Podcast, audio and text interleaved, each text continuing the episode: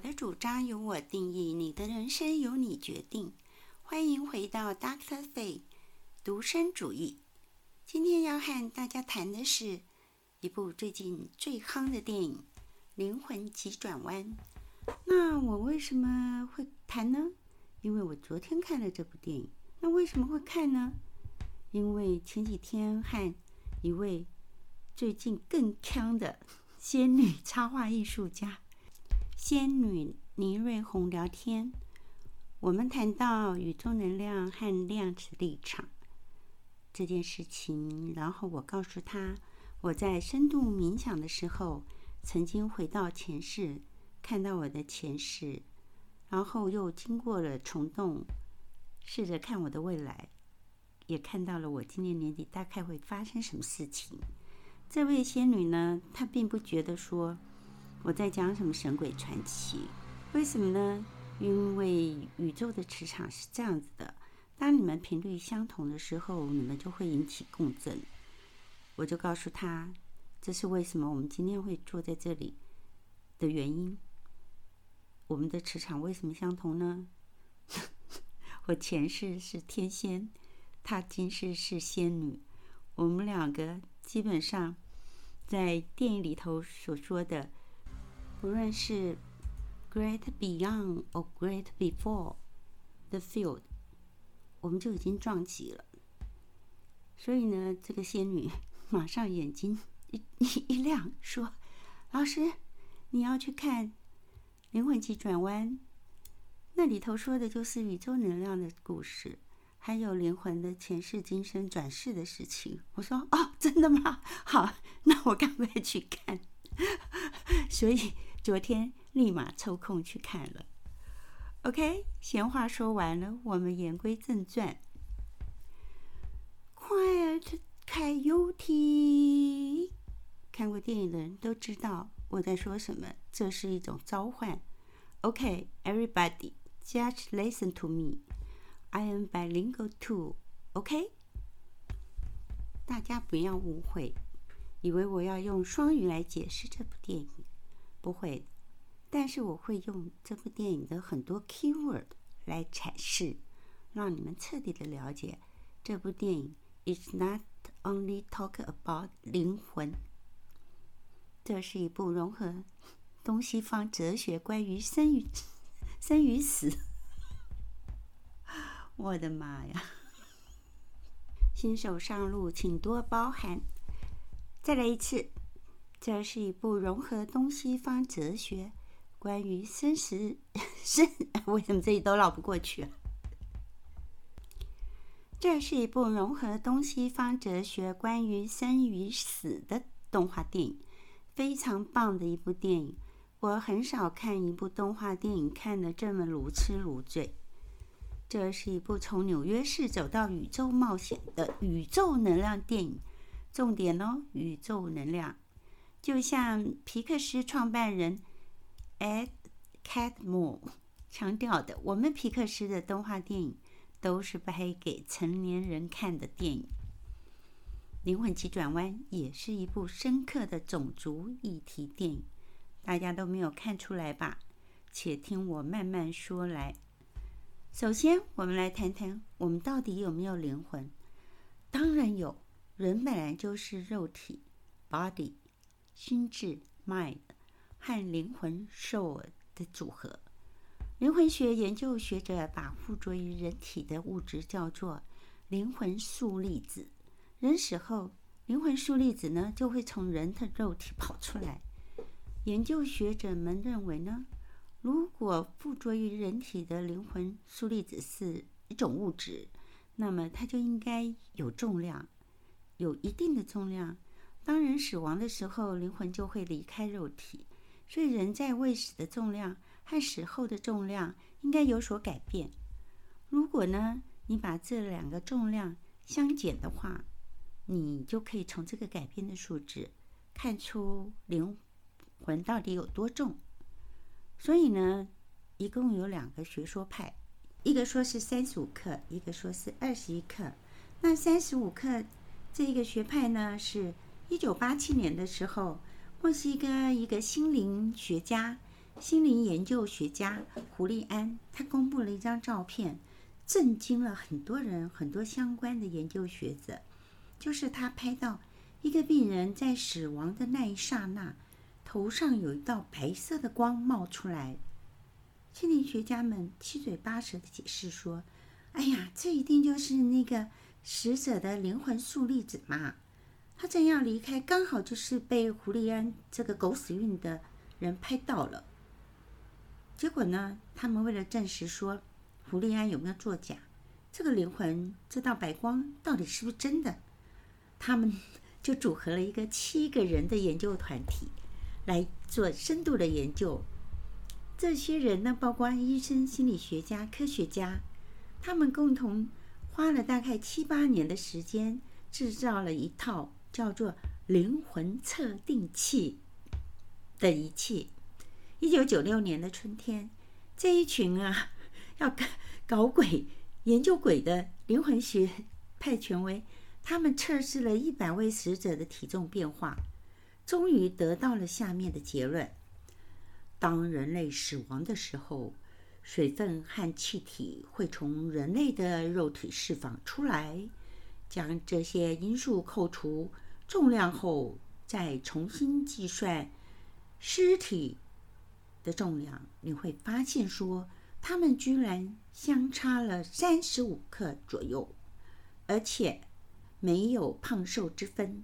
意思是说，呃，在死亡前后，人看起来是没有变胖，也没有变瘦的。那这个研究显示，这些实验证实了灵魂确实是附着于身体上，属于一种物质。既然是物质，那就有一定的重量。所以他们相信灵魂的重量应该就是三十五克。他们进一步解释说，离开人体的灵魂速粒子通常就如水中的浮萍，漂浮在空中，没有附着点，呈现微粒子的状态。有的时候，这些微粒子会集合成肉眼可以看见的物体，这就是人们眼中的幽灵。这幽灵在拍照的时候，有的时候会跑出来，这就是我们有时候在新闻上面看到的。说一群人在照相，怎么后面多一个头啊，或者是多一只手？原则上，它应该是真实存在的。好吧，我们再说另外一个二十一克之说。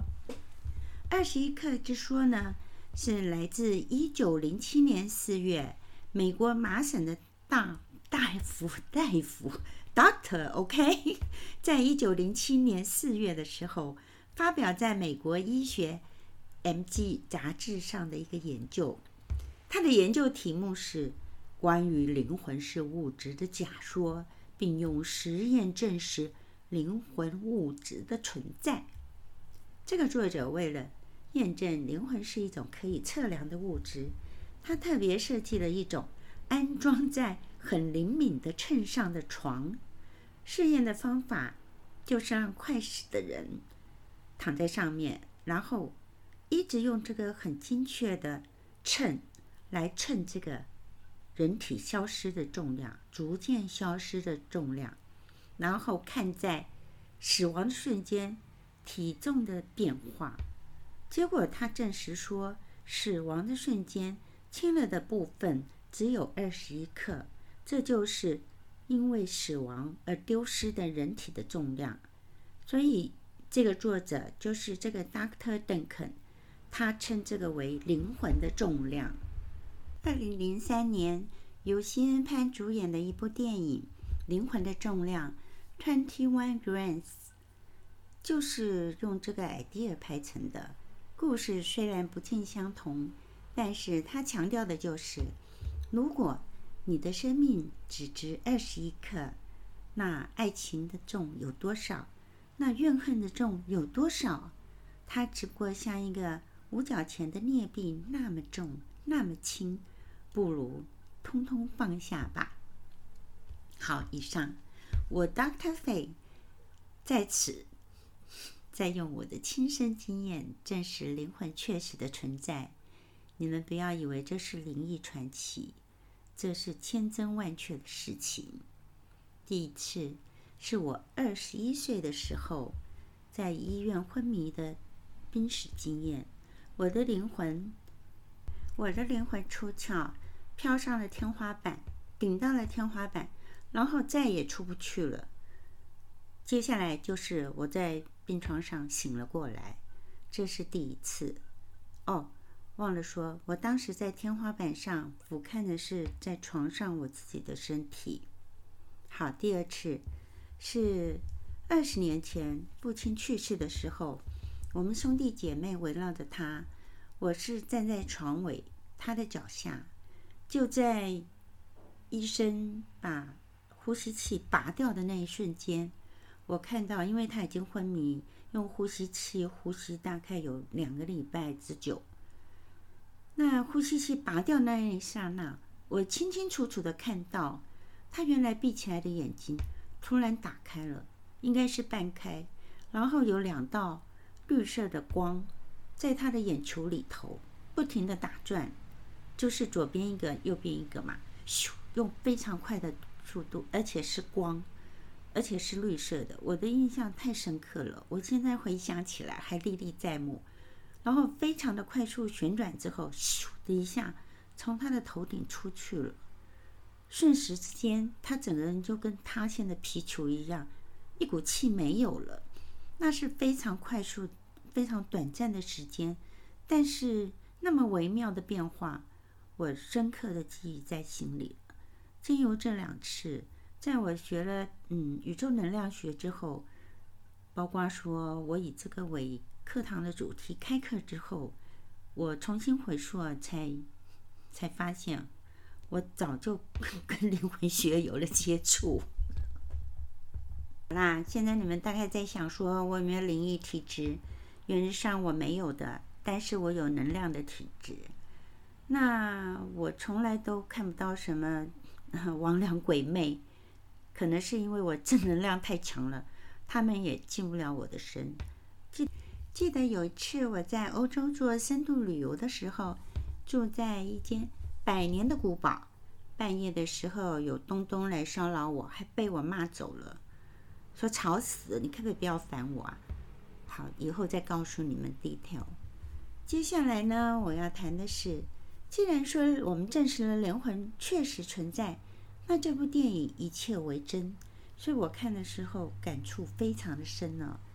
我觉得导演跟编剧啊，肯定是修行纬度很高的高人，他整部片子简直为我而拍，哦、不是不是。是为天下苍生而拍，而且，呃，只要在灵性道路上有修行的人，应该是一看便懂，因为里面太多 detail 了，太多的暗喻。灵魂急转弯呈现了宇宙量子力场的存在，它是一部娱乐动画片，其实它也是一部科学实证电影。那老师，哦，OK。啊，我先来说一下故事大纲好了，看过人都知道，那没有看过人就概略听一下。救恩是一个不得志的高中监课老师，他就在拿到正职聘书，当晚又被当红的爵士女伶聘为钢琴伴奏的 Super Lucky Day 的那一天，他可能因为太高兴了，得意忘形，他就跌下了下水道，重伤昏迷。他昏迷的时候，灵魂立刻出了窍，到了天界。那他在坐骨毕业班，就是片里头说的 “Great Beyond” 的那个地方，就是正要朝那个地方走去。那是一个天梯。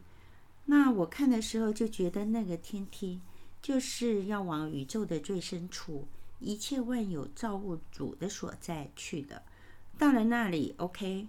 你就坐骨了，所以呢，他抵死不去。偏混乱中呢，他就 被误植成一个非常有名的儿童心理学大师 Bobson。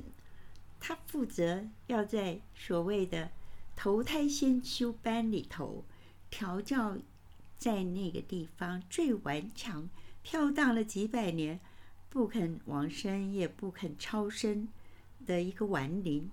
就是 Twenty Two 二十二号。那这个二十二号呢，不肯投胎的原因是因为他觉得，呃，人生根本无趣，一点都不好玩。那他们在这个投胎先修班里头需要做什么事情呢？就是在那个所谓的天堂，有很多的大天使，就是所谓的 Jerry。Jerry，大家有看到吧？他们有着非常大的透明的身体，雌雄共体，充满了慈爱。光是他们的声音就令人陶醉，非常的疗愈。那这些大天使呢，解释说，你这些新生的灵魂呢，一定要体验多种性格，然后找到你们以后就是在人世间的 spark，你们的火花。就老师的解释来说，它就是一种天赋，就是你的天赋才能。那你这个火花呢？你的 spark，你的天赋被培育好了之后，你才能拥有通往地球的通行证。那又在一片混乱之中，这个 twenty two 呢，带着 Joy 前往人类精神与身体之间的一个领域 The Room。这个老师啊，这个我 我的解释就是说，这个 The Room 呢是一个三关语。它一方面呢讲的是一个领域、一个 area、一个 field，另一方面呢也是荣格，我们的心理学大师荣格的同样的字音。另外一个是东方禅 Zen 的谐音，大家注意到了没有？这些大天使们在计算灵魂数量的时候用的是什么？是东方的算盘。好几个，好几个科技手机外形透明的东方算盘。当人类陷入忘我的情境的时候，灵魂就会投射在这个 The Room 里头，而那些迷失人类的灵魂，它就会变成面目可憎、游荡在中间的恶灵。在险些遭到迷失这些恶灵攻击的时候，会有一个叫做 Moonride 的，就是月峰的人，带着一行修行者，驾着船出现，摆出疗愈阵仗。这个我看了觉得真的是太可爱、太好玩了。他们好几个敲锣打鼓出来之后，让恶灵进行净化，化完成之后，这些迷失的恶灵才能够去地球投胎。那 Dr. Faye 相信这一篇的导演跟编剧一定和我修行过同一个宇宙能量的，不要说法门，一个派别，就是下载宇宙能量，清理负能量磁场，非常非常的有神效。那这些打鼓、吟诵、冥想、催眠、萨满、阿卡西图书馆、宠物疗愈等等，在这部片子里头，通通都有。等于是一手包，他把世界所有、所有能够疗愈的元素全部都放了进来，结合宇宙能量。那老师，呃，老师就是我，我自己也觉得说，这跟老师自创的心智统合疗愈系统真的是不谋而合，实在是太神奇。那这故事后来呢，就是 Joe 和二十二号历经了往生超度中阴界的种种折磨跟历险。终于回到了地球，各自重生。这部片子动人的地方太多了。那在网络上，我们也看到了很多人摘摘录了他的金句。那 Dr. Faye 在这里就为你们摘录几句，我觉得特别重要的。他说：“让一个人忘记出生的伤痛，是宇宙给出的第一份献礼。”这就是我们说下的。我们所说的喝下孟婆汤，你就可以遗忘前世的记忆是如出一辙的。那还有他说，这里不能摧毁灵魂，人世间才行。这句话实在太贴切了，因为人比鬼还可怕，恶魔人间横行，到处都是。好，还有一句呢，他说：“有些人只是想透过批评别人来掩饰自己没有达成梦想。没错，这就是人类最 dirty 的嫉妒心作祟，钻葡萄心理，就是看不得别人好。好，还有一句最重要的、最重要的一句：火花 （spark） 是活着的热情，不是活着的目的 （purpose）。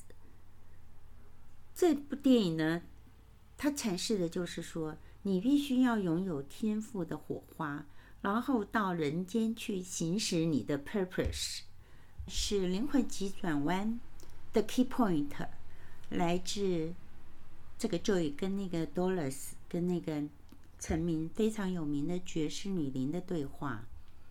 有一天，小鱼问一只老鱼：“海洋在哪里？我要去找它。”老鱼：“海洋，你就在海洋当中啊。”小鱼：“No This is not an ocean. It's just water。”老鱼说：“我们一直都在其中，没有离开过。”就是在 Dolores 告诉 Joy 这一段话之后，就像我们禅宗送你一句话：“你去顿悟吧，你去理解吧。”就终于陷入了沉思。To be or not to be，他决定将唯一的一张地球通行证给 Twenty Two，自己往天堂之路走去。他决定放下我执，他觉得生与死都不重要了。为什么呢？因为 Joy 的 Spark 是演奏钢琴的天赋，而他的 Purpose 呢？他的 Purpose。在这部电影里头重复出现了好几次，各位，我们一起来体会跟理解一下，就是 I am jazzing，OK？就是这一句 I am jazzing 这句话在剧中重复的出现，它是一种自我愉悦，而是也是一种娱乐众生。所以，Joy 深思后。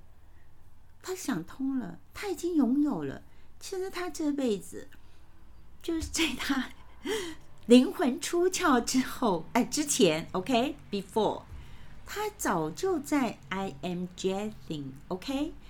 他弹琴，他弹爵士乐，他教琴，他教爵士乐，他自己非常的快乐，而他在教导的中间得到了莫大的满足，被他教导的人。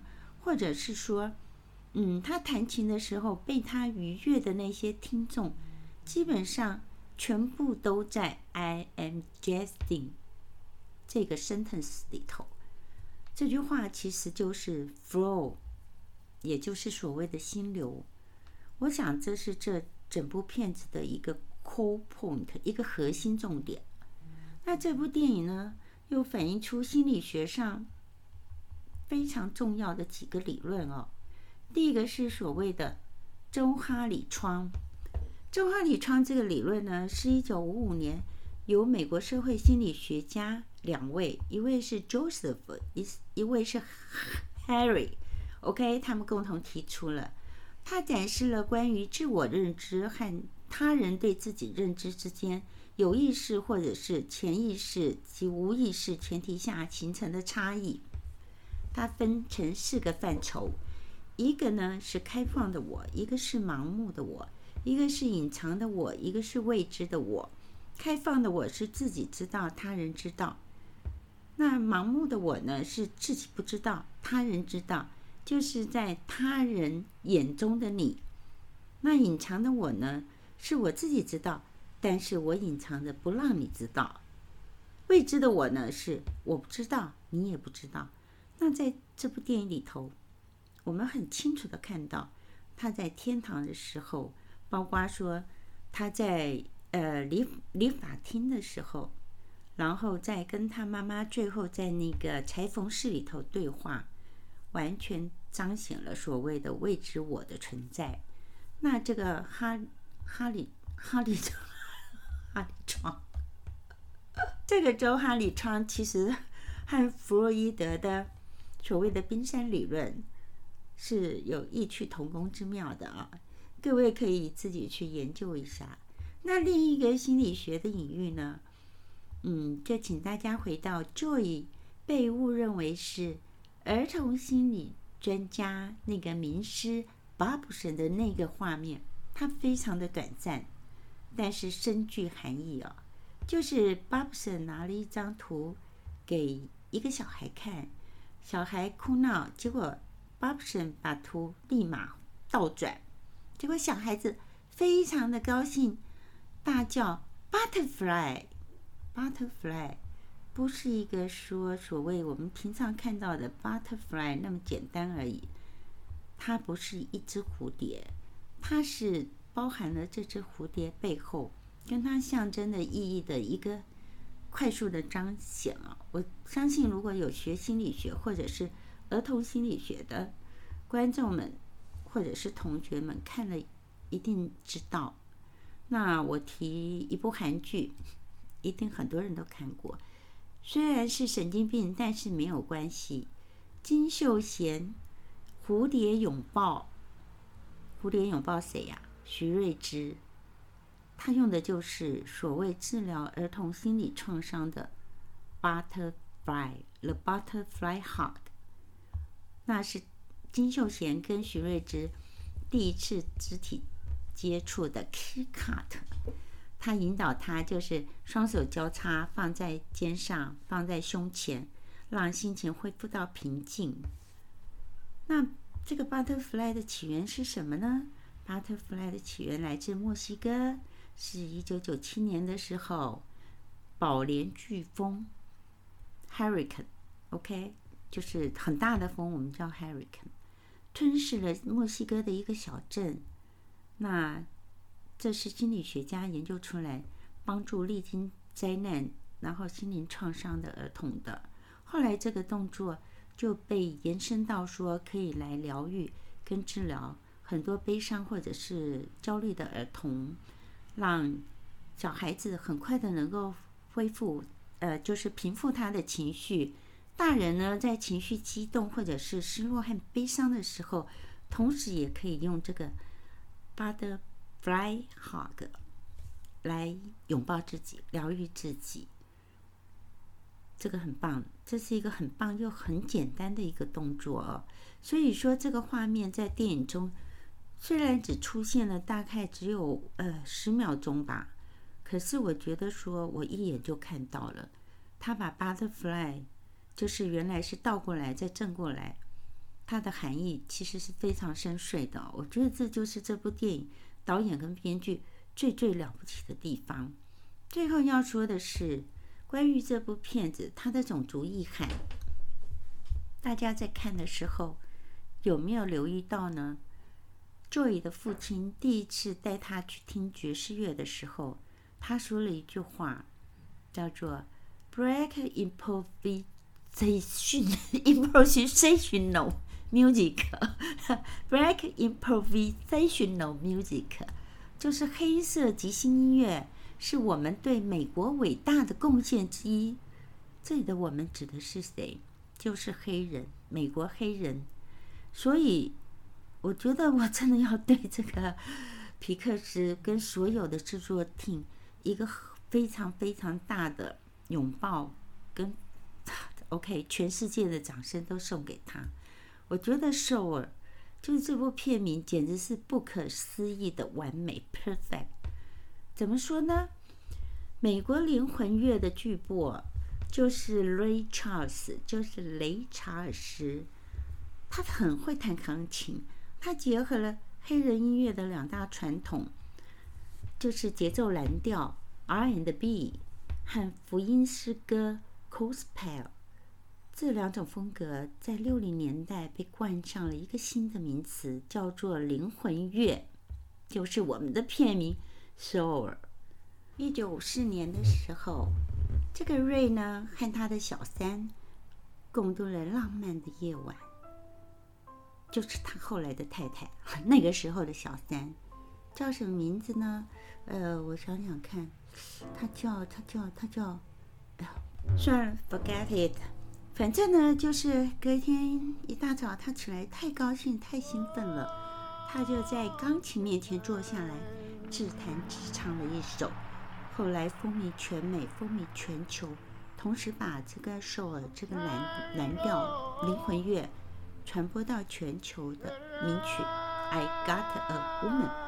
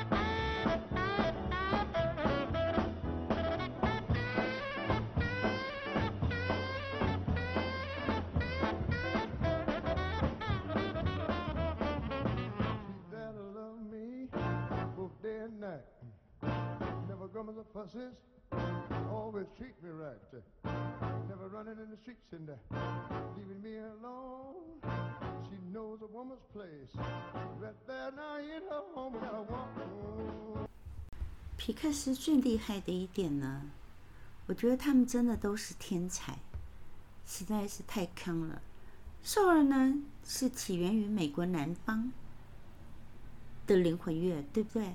结果他把这部片子的场景挪移到纽约的哈林区，就是黑人区，然后和爵士做了结合，他统合了美国南北黑人的地域文化，真的是了不起。他如果今天用灵魂乐、用 soul 来讲美国南方音乐，他把北部给北方给遗忘了，对不对？他如果说讲的是纽约的爵士乐，他是不是又把又把南嗯、所所谓的即兴乐，他是不是又把南方的音乐给忘记了呢？我觉得他用片子跟电影做了一个非常紧密跟完美的结合，呃，真的是 崇拜的无话可说。好，到了最后了，老师，呃，就是 Dr. Faye 要说，本片还是有一个小小的遗憾，因为看到最后，我期望的是什么画面呢？就是一个 perfect ending，那个 Twenty Two 回到地球投胎后，住进了一个资深美女的身体。OK，她是白人或者黑人都无所谓。他可能是三十五以上，他配得上我们这个 Joy 大叔，他就变成 Joy 的爱人了。为什么皮克斯没有想到这一点呢？哎，这是一点一点、一点点小小的美中不足。好，最后呢，老师，哎，以后我可不可以自称老师啊？哎，最后呢，我将皮克斯这个创始人前面提过的那个 At Catmull。他演讲中的金句送给大家，然后再送上一段，他说：“他们皮克斯是怎么样创造出每一部都能够扣紧人心，而且风靡全球这么好看的动画电影呢？创新之前，你必须重新理解失败，一类是有意的失败，一类是消极的失败。我们如何能确保不受第二层消极的失败带来的影响呢？你可以换一个角度思考，也就是打不垮你的东西，最终会让你变得更强大。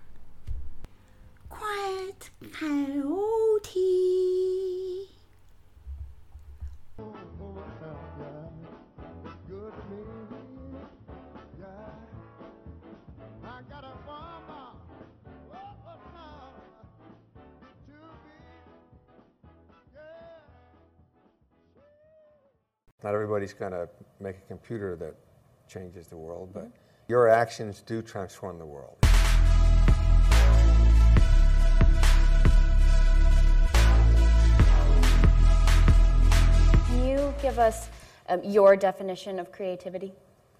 I think of creativity in a very broad sense. For me, it's, it's figuring things out, it's problem solving. Mm-hmm.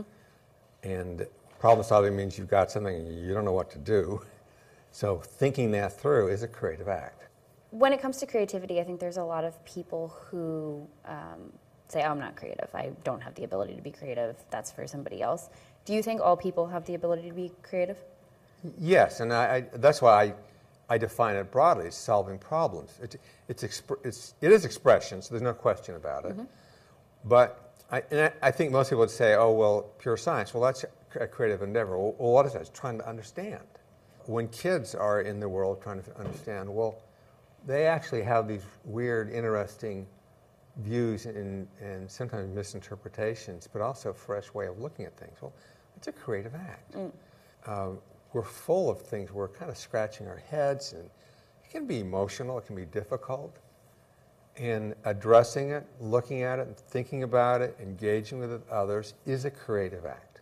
We're here in Boston the Museum of Science last year had an yes. incredible um, exhibit on the science of Pixar. And in that exhibit, there were um, stations that explained the different problems that you've had to solve which each, with each film. So you started with Toy Story for a, partially because plastic was one of the only materials you were really able to properly um, render. And then moved on to things like cars and finding Nemo to figure out underwater and shiny surfaces and the hair and Brave. And so, what is that process like in like within Pixar to um, identify what problems you want to solve and how you're gonna solve them? Well, you've got the two sides uh, the, the, in the fact that there are storytellers, and since a visual component is, is a, major piece of making a film, then they want the best that they can for uh, something that supports the story. The technical people um, want challenges. They can't take on too many, so they have to figure out which ones they can take and which ones are most important for the story. Mm-hmm. Then they will pick whatever that is, and sometimes it's hair, sometimes it's cloth, it's simulation, water. Sometimes things really are hard, so where you have to kind of fake them at the end. Can you give us any examples? Well, I, I, for instance, take Finding Nemo as an example, where the human animation um, in the dentist's office mm-hmm. uh, isn't up to a level that we would find acceptable now. But even at the time, we knew it looked weak. Now, by having a strong story, I'd say almost most people didn't notice. So yep. we might grimace yep. when we see it, but most people didn't notice it because the fish looked great. Yep. How do you, as president um, and a manager and a leader, encourage your team to not take on too much, and how do you make sure that they are, um, you know, taking on the appropriate amount of things to be able to get a good product out? Well, most of those decisions actually happen locally. That we have to give them the the control of what to do and trust mm-hmm. that they're going to do the right mm-hmm. thing, and they do. They're experienced. They want to do good, but they're also, they're, they're also practical. Uh, I would get involved with some others and we take on a really big project. Uh, like we wanted to change the entire underpinnings of our software. It was a major project, it took several years. And you need some balance. If you can't do that every year, but you do need to have some of that going on when you're trying to make a, a major advance. And then there are a lot of little problems, which are the film only, and then everything in between. Yep. If there's any one thing that you would like the audience to take away from um, your talk and the idea of creativity and how they can take creativity into their lives, their workplace, what would that be? Well, it's that your actions do transform the world. You do make a difference. So the, the, the takeaway should be that, that you use care and loving and, and the right kind of aspirations to change the world around you. Not everybody's going to make a computer that changes the world, but mm-hmm. you do make a difference wherever you are, and you can.